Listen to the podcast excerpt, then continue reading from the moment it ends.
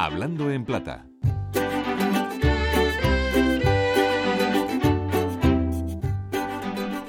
Sabemos aquí en Hablando en Plata que tenemos palabras y expresiones de diario. Seguro que la de hoy no está entre ellas. Seguro que por ahora y afortunadamente no decimos cosas como te pongo en valor que hagas los deberes o quiero poner en valor que todavía no han venido a revisarme la caldera.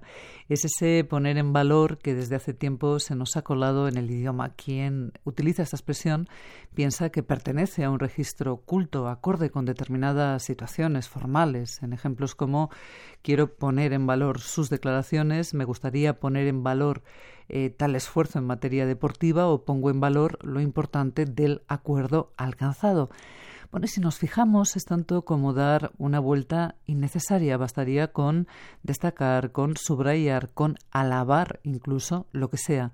Todos nos entenderíamos si dijéramos quiero destacar lo acertado de sus declaraciones, o quiero subrayar ese esfuerzo, o me parece interesante la importancia del acuerdo alcanzado, porque si intentamos, debemos hacerlo, buscar la palabra adecuada y la intención adecuada, nos encontraremos con que quien dice esto, quien pone en valor, bueno, no da realmente su opinión, no nos dice por qué, le parece interesante, le parece adecuado, es importante, es necesario, en el fondo no lo sabemos, ponemos en valor que es tanto como no decir.